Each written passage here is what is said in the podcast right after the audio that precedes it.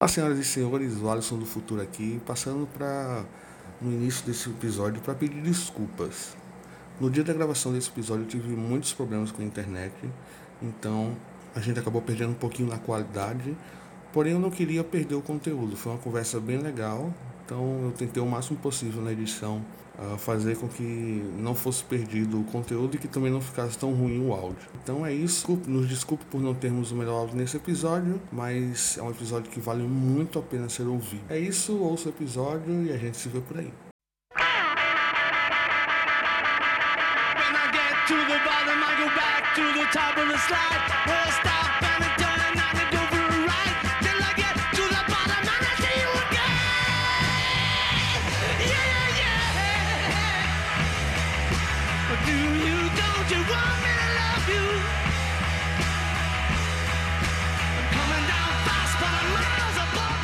Olá, senhoras e senhores, sejam bem-vindos a mais um episódio do podcast Insólitos. E hoje nós vamos tratar sobre um dos criminosos mais conhecidos de todos os tempos, sobre os crimes da família Mason, sobre a figura de Charles Mason. Então, se você não conhece nada ou se você conhece pouco, ou se você já conhece, quer discutir um pouquinho com a gente, fica aí até o final para você saber tudo que rolou nesse caso que ficou tão famoso de vários filmes, livros e músicas e etc. Mas antes da gente começar o nosso episódio de hoje, eu quero lembrar que nós, você pode nos seguir no Instagram, o link está em todas as postagens.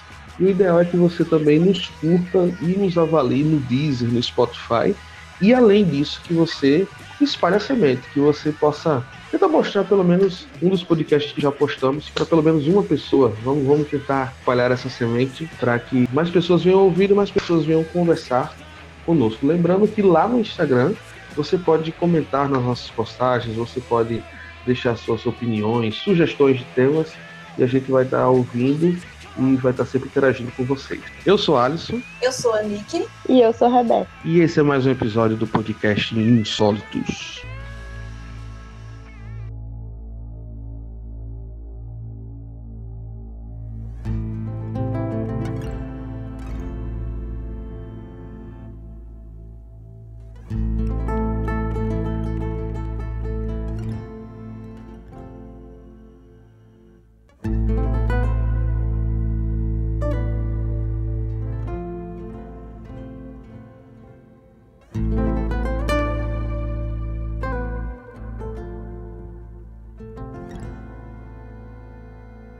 Bem, gente, nós vamos falar um pouquinho aí da história desse cara, Charles Manson. Então, ele foi um, um líder de um culto americano cujos seus seguidores cometeram vários assassinatos lá pela década de 1960. Quem foi Charles Manson? ele foi um criminoso que liderou aí, digamos assim, uma campanha ao qual os seus liderados cometiam assassinatos e esse culto se intitulava aí Família Mesmo. O interessante é que ele colocou na cabeça que cometeria assassinatos pessoas famosas, né? ao qual, entre aspas, ele chamava de pessoas bonitas. Tudo isso baseado em letras de algum, em algumas obras de arte e, e numa música em especial dos Beatles chamada Helter Skelter. Então ele achava ia, ia, ia se iniciar uma guerra racial que ele era Jesus. Ele achava que era o Messias. Eu vou falar um pouquinho para vocês é como foi que ele chegou até onde cometeu esses assassinatos. O que se sabe é que ele era filho de uma mulher alcoólatra prostituta. Da mãe dele era Kathleen Maddox. E ele é, é, vivia nas ruas, né? Ele, aos 12 anos, entrava e saía de escola e cometia pequenos crimes e entrava e saía de reformatórios e prisões, né? Estava dizendo antes de gravar que eu estou lendo uma biografia, só que eu não consegui lê-la todo ao tempo de gravarmos. Então eu li só a parte da infância. É o que eu mais sei da vida de Charles Manson é a parte da infância. A mãe dele foi presa quando ele tinha 3 anos de idade. E ele começou a viver com a avó. Então, dos 3 aos 8, ele viveu sem a mãe. E meio assim, com a avó, depois com, com os tios, meio jogado de um lado para outro, embora a biografia que eu estou lendo deixe clara que a avó ah, gostava muito dele, mas não, não, não, não aprovava as coisas da filha e tal. E assim, é interessante que nessa época ele tinha mania de aprontar e sempre colocar a culpa em outros. Ele sempre. Manipular. Isso. Desde Essa é aí a a gente via essa, essa faceta dele. E, e você falou do, É. do- da Retro Skelter, né? Da música lá dos Beatles. Foi uma música que a gente tocou no início desse programa. Ah, no final eu vou tocar outro trechinho dela. Tem a questão também que ele não conhecia o pai, né? Ele não sabia quem era o pai dele. Isso. O- A biografia que eu tô lendo, ela dá a entender que o pai dele era um militar, que, tipo assim, teve uma relação com a mãe e, e- e meio que sumiu, né? Quando ela ficou grávida. É, Mas assim, eles não. A biografia, o, o autor mesmo diz, no final eu digo o nome da biografia. O autor mesmo diz que não, não foi possível rastrear o nome do pai. É tanto que realmente ele não conhecia. Ela engravidou, tinha 16 anos, era uma adolescente. Isso. né? Então, é, a gente pode imaginar que, como ela era alcoólatra e, pro- e promíscua, a criança vi- veria de tudo, né? Dentro de casa. E a gente pode aí linkar a vida promíscua que ele tinha, ao qual eu vou citar, né? Porque foi na época em que o movimento hippie estava em alta, então uma das placas que os hippies levantaram é faça sexo, faça amor, né? Todos se amavam e que eles se entregavam de corpo e alma. Então o que, que aconteceu? Ele conhecia garotas, ele tinha um, uma espécie de ônibus e, as- e ele sabia identificar as garotas que eram abandonadas por suas famílias, que tinham uma lacuna, que tinham uma Uhum. falha no caráter, que tinham alguma carência. E ele recrutava essa- essas garotas que viviam com ele nesse ônibus. Falou que a gente tá falando numa época nos Estados Unidos complicadíssima, né? Sim. Porque é uma época que tá tendo a guerra do Vietnã ainda. Da, disso, da população ser totalmente. A maior parte da população era contra a guerra e tudo. E aí- Principalmente os hippies, né? que Levantavam a bandeira. É daí que vem esse movimento, né? Faça amor, não faça guerra. E Pronto. também Isso. tem, tem um grande movimento que vai ser importante nessa loucura que ele, ele planeja no futuro, os Panteras Negras, e era um, um movimento ah, negro que, que protestava contra o racismo de forma mais violenta e tal. Então, assim, é, viver nos Estados Unidos nessa época era uma loucura, principalmente para os jovens, né? Que vem um país que não tem uma estabilidade. Assim, pô, entre servir ao exército e viver fazendo amor, o jovem é muito preferir fazer amor do que estar tá servindo ao exército. Então, por isso o movimento do hip foi tão bombado, né? Cresceu tanto nessa época. Só que essas orgias eram regadas a muita droga, né? Eles Uhum. usavam muito L- LSD, é, cogumelos mágicos, enfim. Isso tipo que aumentava a paranoia a respeito de muita coisa. Eles viviam num grupo, davam as, as mãos, e a gente sabe que nessa época dos anos 60 também foi foi uma época marcada pelos gurus e pelas seitas religiosas também. Foi uma época muito, muito sombria, né? É, nesse aspecto também. E essas meninas tinham um, um- um sentimento de gratidão e de, por ele imenso e, e achavam que, que realmente eram uma família. Só que, com o passar do tempo, o que foi que aconteceu? Eles tinham que comer, tinham que se alimentar. E ele acabou é, fazendo trocas de favores sexuais. Elas, elas faziam sexo em troca de alimento, em troca de abrigo, em troca de alguma coisa. Né? E aí já percebe-se que a partir daí que ele já tinha uma intenção. Não era de ajudar as meninas, né? Era de, de escravizar. Até que eles encontram um rancho em São Francisco Rancho Deserto do Vale. E quem é dono é um, um senhor idoso que, inclusive, ele, esse senhor deixa eles ficarem lá em troca de favores sexuais, porque as meninas eram muito bonitas, as meninas que o rodeavam, né? Se você quiser É, essa é- brincadeirinha aí, ele conseguiu um grupo com cerca de 100 seguidores. É porque é interessante a gente lembrar que ele era um, um pseudo músico frustrado, né? O sonho dele Isso. é- era Essa chamar questão atenção. dele, dele querer perseguir os famosos é porque ele queria ser famoso e não conseguia. Isso. Uhum. E a gente tá vivendo no auge, talvez no melhor momento dos Beatles, da bitomania. E assim, a gente que não é nessa época, a gente não tem noção do que foi, mas era tipo. Os Beatles eram conhecidos no mundo inteiro sem ter internet, sem ter Spotify. Então, assim, era uma parada absurda. E ele sempre. é, mais uma vez, voltando à biografia que eu tô lendo, diz que, tipo, ele tinha um ar nele que fazia com que todos os olhares voltassem para ele.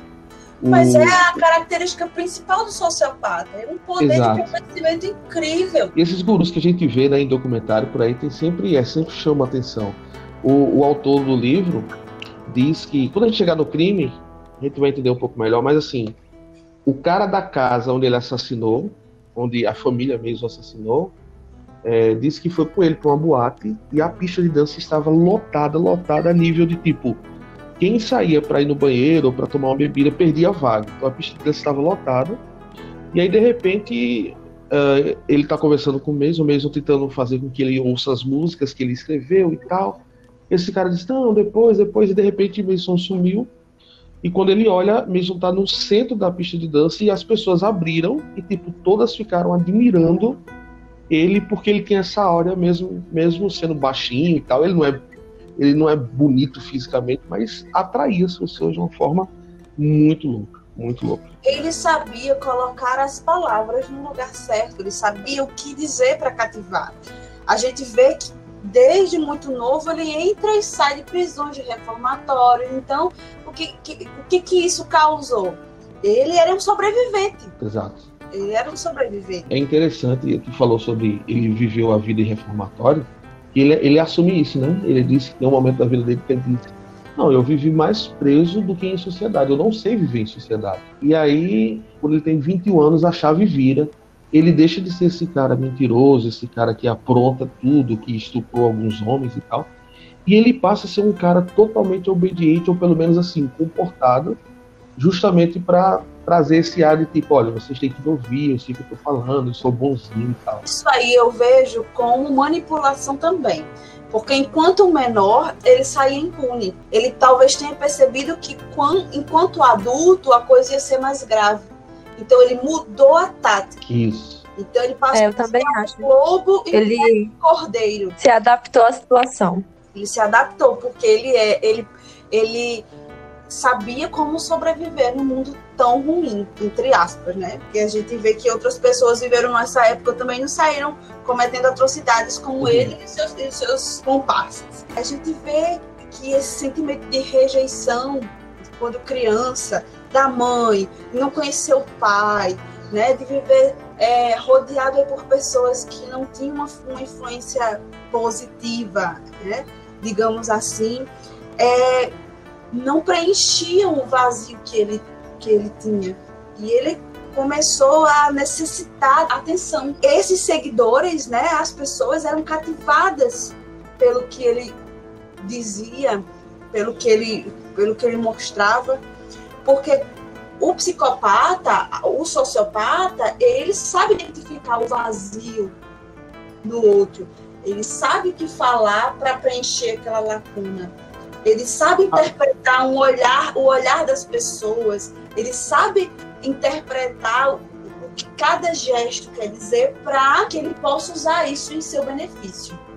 Até porque ele era extremamente inteligente.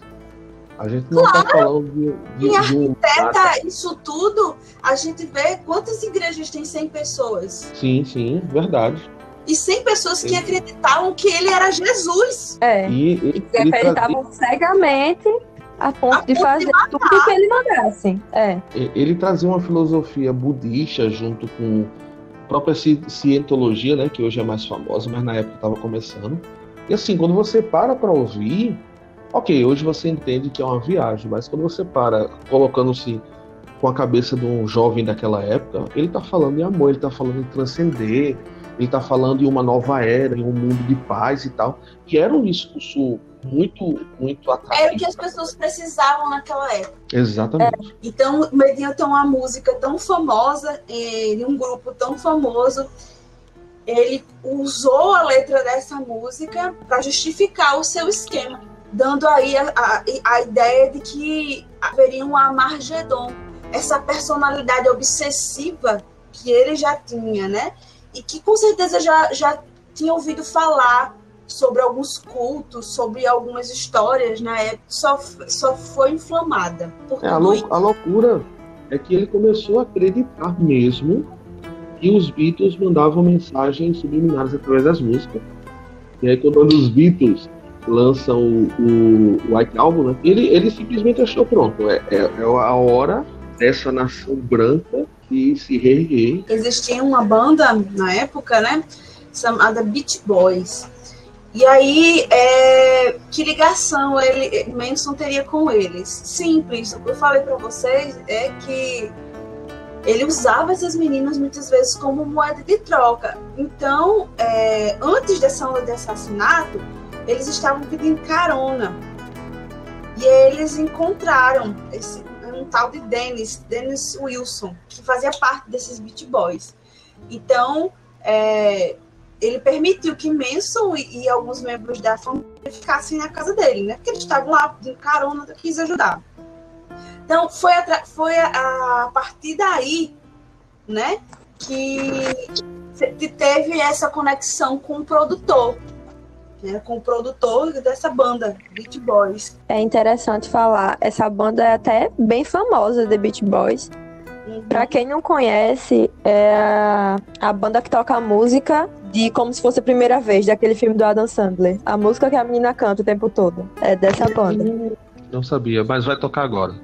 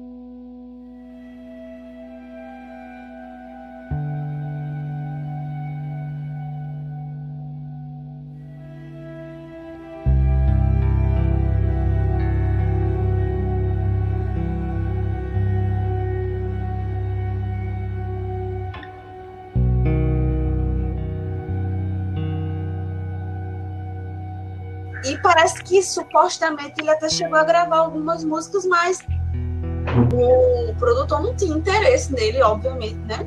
Só escutou. E aí, mais uma frustração para ele, né? No fim das contas, porque ele passa a vida toda sendo rejeitado. Os assassinatos, conclui-se que chegou a, a família Manson ter cometido aí cerca de, de 35 mortes, mas não não chegou assim a ter provas concretas de todas as mortes, né? Foi morta uma mulher grávida, inclusive uma atriz, né, que estava em ascensão. A, a atriz assassinada, a Sharon Tate, ela estava grávida de oito meses e ela era casada com o Roman Polanski. Ele era um diretor, ainda é, né? Já se envolveu em vários problemas judiciais.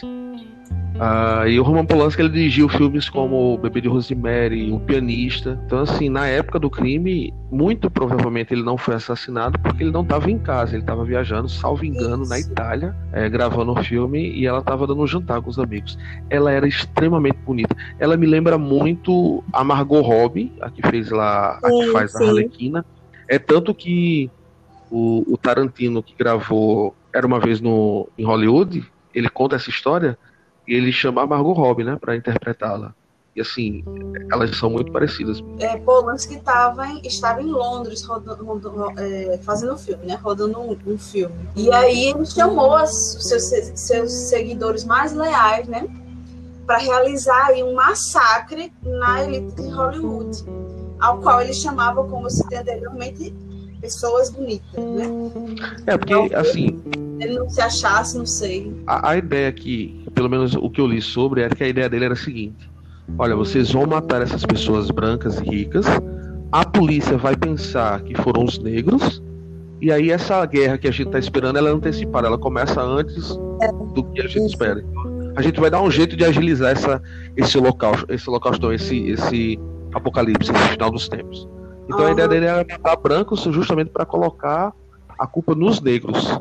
É tanto que ele picha a parede a cena do, eu, eu, acho que tu vai falar sobre isso, né? eu tô atropelando as coisas, mas ele, pi, eles pintam com sangue e escrevem pig, né? De, de porco, que era a forma como muitos negros se referiam à polícia. Pois é, e o engraçado é para você ver como, como ele era manipulador. Ele não fez parte dos assassinatos, né? Ele apenas direcionou quatro. Ele, nunca, ele nunca matou ninguém assim. Nunca matou, nunca chegou a matar fisicamente, né? Mas planejou tudo. Sim, mas eu tô dizendo assim, colocar a mão na massa, né? É. E estes eram Tex, Susan Atkins, Patrícia e Linda Casabian. Ou seja, de quatro participantes, três mulheres, porque as mulheres eram mais vulneráveis a ele, né? Cogita-se, né, que ele tinha escolhido aí a casa de Polanski como alvo porque ele representava a mídia que o rejeitou. É, é esse caso é muito interessante. Ele na boate, numa duas das boates, ele encontrou um cara que era um produtor de música e ele de alguma forma conseguiu ir morar na casa desse cara. Tipo assim, ah, deixa eu passar uma noite com você na sua casa. E ele foi ficando, foi ficando, foi ficando. Ele passou três meses com esse cara. Esse produtor, eu não vou lembrar o nome dele agora, mas enfim, esse produtor, ele rejeita, ele acha que, tipo assim, ele diz assim, olha, você escreve muito bem, mas você não é bem, não é bom cantando nem tocando. E isso meio que mexeu com, com o ego de, Charles.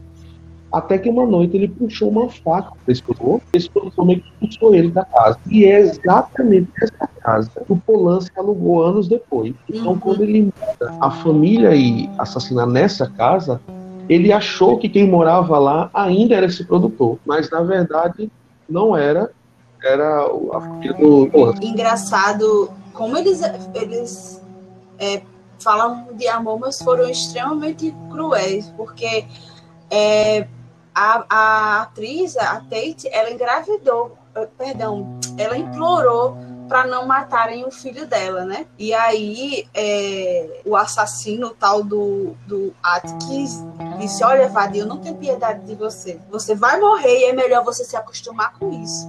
E com o sangue dela que escreveram a palavra porco na porta da frente. Diga aí, é. que, que imaginação. Que, que, coisa doentia. Ela, ela, ela tava em casa junto com o cabeleireiro dela, Jay, Jay Sebring. Tava com uma amiga, Abigail Fogar, e tava com um polanês que, que era amigo dessa, que era namorado dessa Abigail. E aí o nome dele eu não vou conseguir falar nem a pau.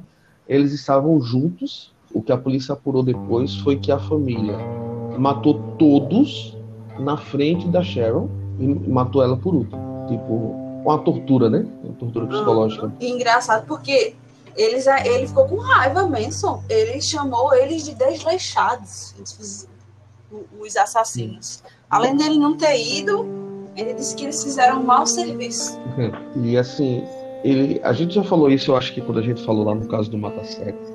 Sempre quando o crime envolve arma branca, né? É, é um crime que demonstra muita ira porque Sim. você está mais próximo da vítima, você está basicamente tendo contato direto com, com a vítima. Então, assim, foram várias facadas que eles deram na, em todos e principalmente na peito que estava que tava grávida. E ela implorou, né?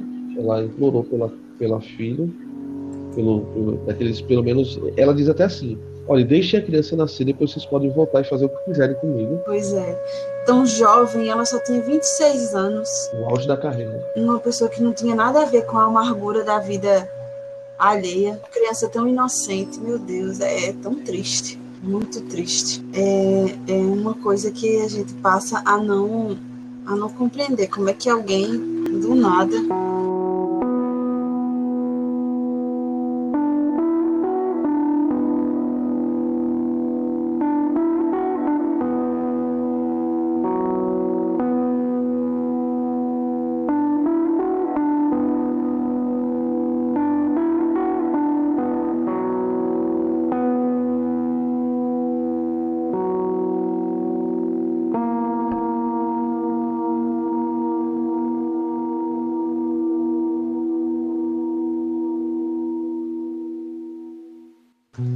Ele foi condenado à pena de morte em 1971, mas aí a sentença foi mudada e acabou sendo prisão perpétua.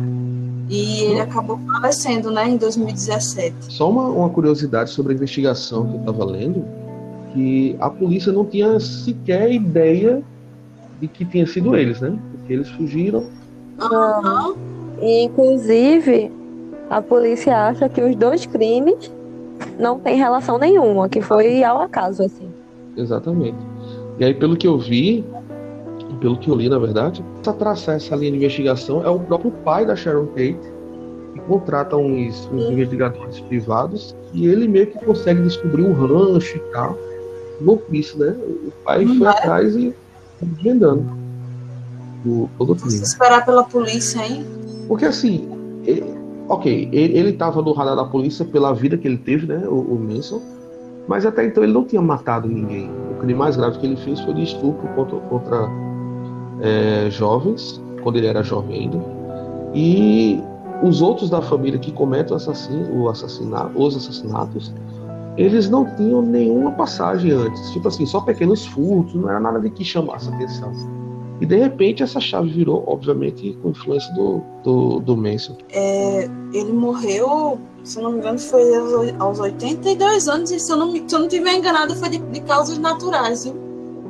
Foi, foi sim. Ele tentou 17 vezes uh, a liberdade, né? Responder em liberdade mas nunca conseguiu, nunca foi atendido o pedido. Agora, notícias internacionais. Charles Manson, um dos criminosos mais conhecidos do século XX, morreu ontem na Califórnia, aos 83 anos. Ele era o líder de uma seita que assassinou sete pessoas na década de 60, entre elas a atriz Sharon Tate, que estava grávida de oito meses e meio. É, e apesar desse perfil doentio, Charles Manson ficou no imaginário dos americanos e ganhou um espaço permanente permanente na cultura dos Estados Unidos. Mas assim, eu queria, eu acho que a grande pergunta desse caso, eu queria ter a opinião de vocês. O próprio Manson, ele sempre usou na defesa dele que ele não matou. Tipo assim, eu não tava lá, eu, eu não fiz nada, eu não matei. E eh, ele até acusa o, o promotor do caso, que o promotor queria ganhar mídia, e ele fica soltando essa história do, do álbum dos Beatles, que isso nunca foi verdade e tal. Para vocês, vale como ele um assassino, porque ele ficou conhecido, o mais conhecido de, de todos os envolvidos, sendo que na prática ele não matou, né? Ele não estava lá. Olha, é, para mim, é, maquinar, arquitetar, planejar é tão errado quanto você, você, apenas usou um instrumento, mas a ideia foi sua. Pra mim também. Eu acho que se ele não ele... tivesse inflamado isso no coração daquelas pessoas, isso não teria acontecido. Aconteceu porque ele, foi, o, ele foi a mente. Ele incitou isso. Então ele é muito culpado. Ele que, que fez tudo acontecer. Exatamente. Apesar dele não ter dele não ter matado com as próprias mãos, ele foi, eu acho, o mais culpado pelas mortes. É, Se ele não tivesse, não tivesse influenciado, nada disso teria acontecido. É, eu ia dizer exatamente isso. Se a gente pensar que sem ele não haveria crime. Ele, ele foi a peça-chave para o crime. Exato. É, é, como eu comentei anteriormente, é, justamente ele se aproveitava da fraqueza que havia, principalmente nas mulheres. Quando a gente lembra daquele mês um criança colocava a culpa sempre no outro, faz total sentido. Porque é tipo ele dizendo, a culpa não é minha. Eu, fui, eu tentei fazer algo bom para elas. A culpa é do sistema. É engraçado, sabe por quê? Porque tinha uma delas que não fazia parte dessa característica. Ela era, ela era culta, era um, tirava notas boas. Uhum. Ela estava com ele literalmente por influência, por manipulação. É, e você percebe o quanto ele é inteligente para contestar tudo. Ele, ele, ele não, em momento nenhum, ele se acha culpado de nada. Sabe por quê? Porque as pessoas deram permissão para ele entrar. Exato. E, e vocês acreditam que ele, aos 79 anos, ficou noivo dentro da cadeia? Foi, verdade. Por quê? Porque tem, ele recebe milhares de cartas. Ele recebia, no caso, né? Milhares de cartas de fãs. Aí o que, que acontece? É essa sociedade é, desconexa, corrompida, é, são essas pessoas que dão espaço para pessoas como Charles Mason terem permissão para fazer esse tipo de coisa. É uma coisa que a gente vê até aqui no Brasil, por exemplo, o caso do goleiro Bruno. Uhum. Ele, ele foi solto, tá aí um monte de gente, seguidores, casou de novo, teve mais duas filhas e pronto, seguiu a vida dele e é isso. Continua tendo fãs. Eu vou além, Rebeca. Antes de você falar, eu ia falar exatamente isso, mas eu não ia citar o exemplo de Bloom. Eu ia citar o exemplo do maníaco do parque. ele recebe até hoje cartas de mulheres que se dizem apaixonadas por ele. Olha Quando você vê um cara que só matou mulheres, um serial killer que só matou mulheres. Cara, e, e assim, ok, eu não sou um galã, eu não sou um, um ator de Hollywood, mas o maníaco do parque, ele também não é bonitão, tá ligado? Ele, ele não tem uma taça física pra caramba. Mas Realmente. a lábia dele, a forma dele influenciar é incrível. Ao ponto de mulheres, até hoje, sabendo o que ele fez, que ele confessou e tal, não é uma incógnita, não é um talvez tenha sido ele. Não, ele Engraçado, Alice. Tem algo semelhante, inclusive, no Maníaco do Parque, porque ele também tem psicose, né? Ele Sim, escolhia as suas vítimas. Tu, tu se lembra do que ele falou? De como ele escolhia suas vítimas? Ele, ele escolhia mulheres que andavam de cabeça baixa. Caraca, é, é louco. Ele escolhia mulheres que andavam de cabeça baixa porque sabiam que elas se achavam feias. Aí chamava, dizia que, dizia que elas eram lindas, que queria tirar foto com elas, né? Se eu não me engano, se eu não estiver errado, Aham. né? Ou seja, ele encontrava a fraqueza na vítima para poder explorar e poder entrar. Então, é, você se expõe até sem palavras. Sim, sim, sim. Isso é muito assustador. Os criminosos têm uma inteligência absurda, só que é uma inteligência usada para o mal. Assim, o psicopata, ele. O psicopata diagnosticado, que às vezes a gente usa psicopata de. Chama de Sim. psicopata de um jeito no geral, né? Mas É. assim, o psicopata, a pessoa que sofre de, de psicopatia, ela não sente, ela não tem sentimentos. ela Não, não, nem- não, não Ela não triste. sabe o que é remorso, ela não sente. Isso. Ela tem picos de êxtase que na maioria das vezes vem quando ela comete um crime nessa área, né? O psicopata que, que E comete. nem todos os psicópatas matam, existem muitos entre nós. Sim, exato. Aí eu tô falando especificamente dos criminosos, né? sim. Então, sim. assim, é, então, o- esse pico máximo de sensação que ele vai ter é cometendo esse crime, certo? Sim. E aí eu vi alguém dizendo, eu não sei, eu não vou lembrar quem foi, mas eles assim, como eles, esses psicopatas, ele não sente, ele tem que observar, isso desde criança, né? Observar como as outras pessoas reagem para tentar reagir igual, fingir que faz parte daquele meio. Aham. Por isso, o psicopata, ele que segue essa linha, ele tem muito mais facilidade de, tipo, ler expressão corporal das pessoas, tem Isso. toda essa, essa facilidade de, notar quem é mais sensível, quem é mais aberto a, a- às ideias loucas, como, como essa de mesmo que a gente tá falando. Então, tipo, aí você citou o Maníaco do Parque, né? É essa vibe. Ele consegue identificar porque a vida toda dele, ele teve que fingir ser aquela pessoa. Então, para ele é mais fácil identificar essas coisas. Eu acho aqui que a gente já pode, futuramente, aí, Maníaco do Parque, hein? Programazinho, não pode faltar. O serial killer mais famoso do Brasil, com certeza. A gente tem que falar sobre. Eu acho interessante também a questão da pena dos assassinos. A pena foi o seguinte: o Mason teve perpétua e morreu em 2017. A Patrícia Cranwickel, ela também teve perpétua, cumpre prisão. Atualmente ela tem 67 anos, ela está viva. É, ela tentou algumas vezes, na verdade, ela tentou 13 vezes a uma condicional que foi negada. A última tentativa foi em 2018, que também foi negada. O Tex, que é o Charles Watson, ele também pegou perpétua. Ele atualmente tem 69 anos. Escreveu alguns livros falando sobre, sobre tudo que aconteceu. Ele casou na prisão em 79, teve quatro filhos né, nas visitas.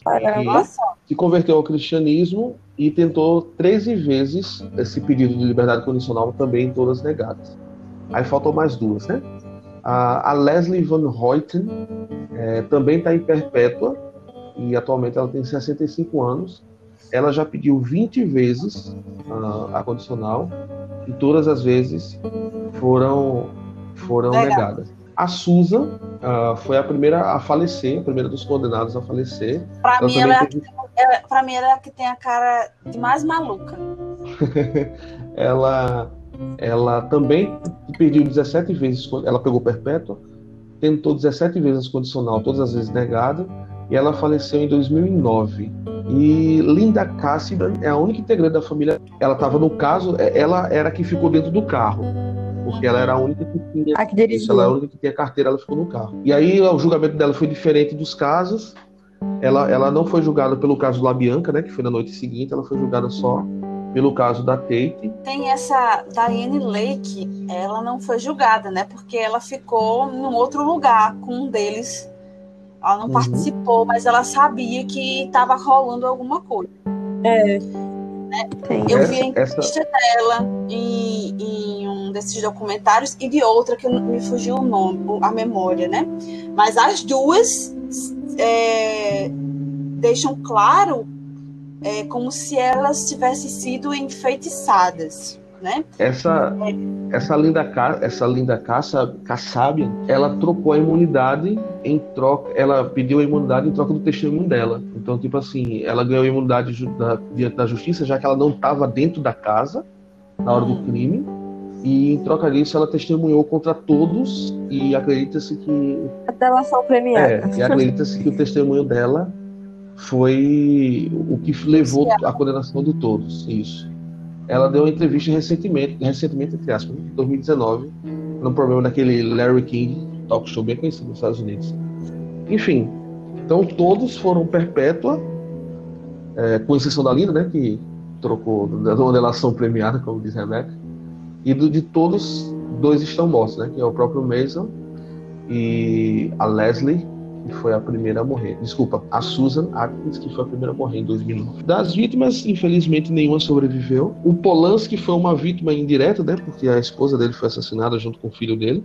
Mas como a gente já disse lá no começo, ele não estava em casa e ele acabou se envolvendo em confusão de abuso sexual de menores e tal. Isso é uma polêmica que rola até hoje sobre ele. Toda a premiação que ele vai, a galera protesta.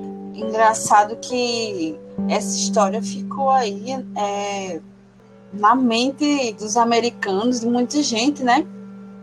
Isso, é, eu ia perguntar. No imaginário só, só, popular. Eu ia perguntar exatamente isso, sabe, Aninha? Porque assim, eu, eu vi em algum canto que uma das, das advogadas, alguém envolvida no, no, no julgamento de, do Mason, disse que, tipo, ele é a encarnação do, do mal. E aí eu penso assim, beleza, foi algo, algo extremamente horrível. Mas quando você olha para os serial killers americanos, tem, tem muitos que fizeram coisas mai, maiores atrocidades. Mas o Mason, ele caiu na cultura pop, eu não sei se devido ao relacionamento do plano louco dele com os Beatles, eu não sei porque ele a música, a questão da música, né? Músicas. Por ele ser caricato, você olha para ele, ele, ele tem uma suástica tatuada na testa. Então, assim, é, é. Ele, ele, ele tem uma cara de, de, louco, de mal. Não sei, mas, tipo assim, você está entendendo o que eu quero, perguntar? Eu acho que também pela questão da manipulação, né? Isso. Do símbolo, do símbolo como ele ficou, de tipo, da manipulação. Eu, eu acho, agora. Eu acho que é muita coisa dentro de um caldeirão. A uhum. época é. Matar famosos. A época. Matar famosos. Ter um harém, porque ele tinha um harém de mulheres. Sexo. Tem drogas. O estilo de vida poder, né, dele. Porque ele tinha poder sobre aquelas pessoas. E aí, naquela época não se ouvia falar muito assim, né? Em, em, em um manico e que podia dominar a mente das pessoas, achando que era Jesus Cristo e, e, fazer a cabeça das pessoas ao ponto de fazer aquelas pessoas matarem por ele. E se vocês verem as, as mulheres, quando elas são presas, elas estão sorrindo. É, é como se elas exatamente. literalmente estivessem hipnotizadas. Como se elas estivessem rindo da cara da polícia. Né? Não, e muitas delas, mesmo no julgamento, defendiam ele, diziam que ele não tinha nada a ver, tipo assim, protegiam ele. Pois é. Eu acho também, sabe, Nick, que ele, ele é muito performático. Você vê as entrevistas, os vídeos dele, ele, ele, ele, ele tem muito isso de, sei lá, tipo, ser um apresentador de TV, sabe? Ele tem uma performance, ele tem um jeito de falar, ele essa questão de chamar a atenção. É, é porque assim, em tudo, é, em tudo que envolve a mídia, é necessário carisma simpatia. Hum, isso, é? essa era a palavra. Ele tem Eu acho que ele conseguiu o que ele queria. Ele queria fama, ele queria ficar conhecido. E ele conseguiu o que ele queria. É tanto. É isso. É tanto que ele dá entrevista, assim. Eu não, eu não sei os últimos anos de vida dele, mas você coloca no YouTube, ele dá entrevista, ele fala, ele ri. Tipo assim, porque geralmente a gente acostuma ver serial killers pós-prisão a não quererem falar sobre nada, a serem extremamente reclusos e tal. Ele não, ele se diverte, entre aspas. Ele dança. Tem um, uma vez alguém mandou para mim um gifzinho no WhatsApp que era ele dançando e a pessoa nem sabia que ele era ele. Tipo, era só um velho dançando. E assim, eu acho que isso conta muito. Conta muito essa questão do desse carisma, né, que ele tem. Aham. Mesmo é, é- assim, entre muitas O falso o falso carisma. carisma. Entre muitas É. dá pra gente entender o porquê, juntando com a época, juntando com os sofrimentos pessoais de cada uma, o porquê dessas meninas terem caído na lábia dele. Porque ele É esse carisma. engraçado porque tem títulos, né? A gente vê aqui na internet tem psicopata ou gênio. Hã? Como assim? É, ne- nessa, nessa questão de manipulação, mas como Rebeca disse, ele conseguiu muito além, porque foram escritos muitos livros a respeito, muitas séries a respeito. né? Nos Exato. Estados Unidos eles cometem muito essa falha. Eles dão muita audiência a criminoso. Sim. Sabe?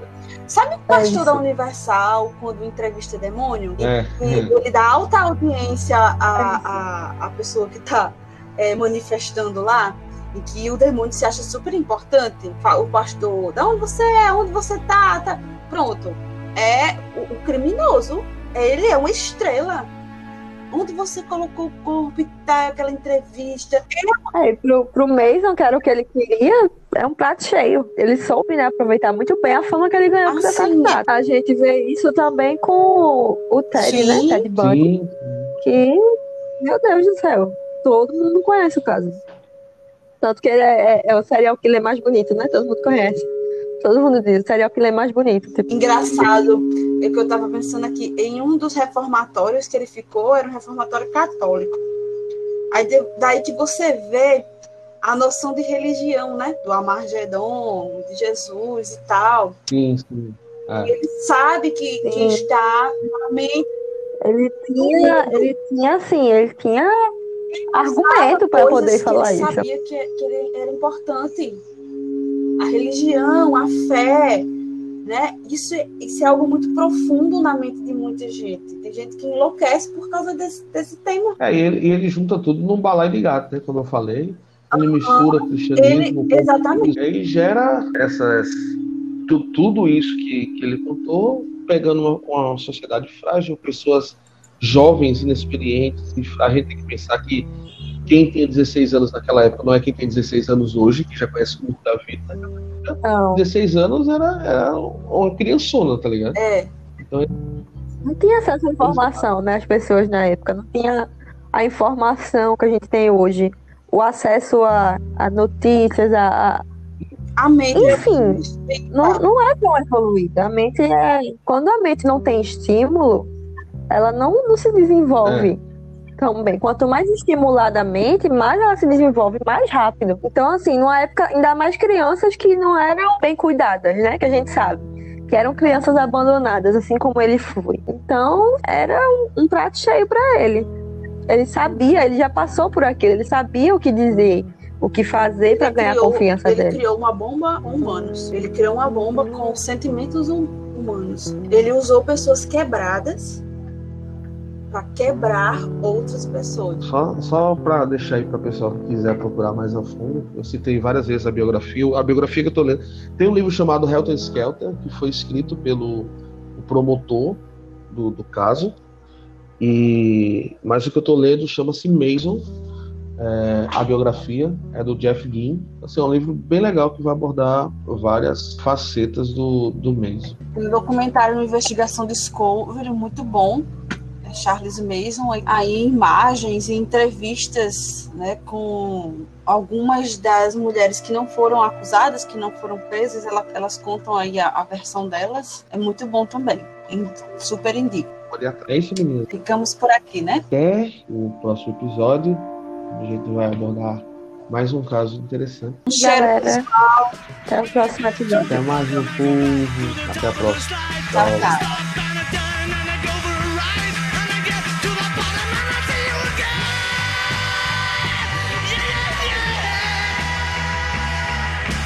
do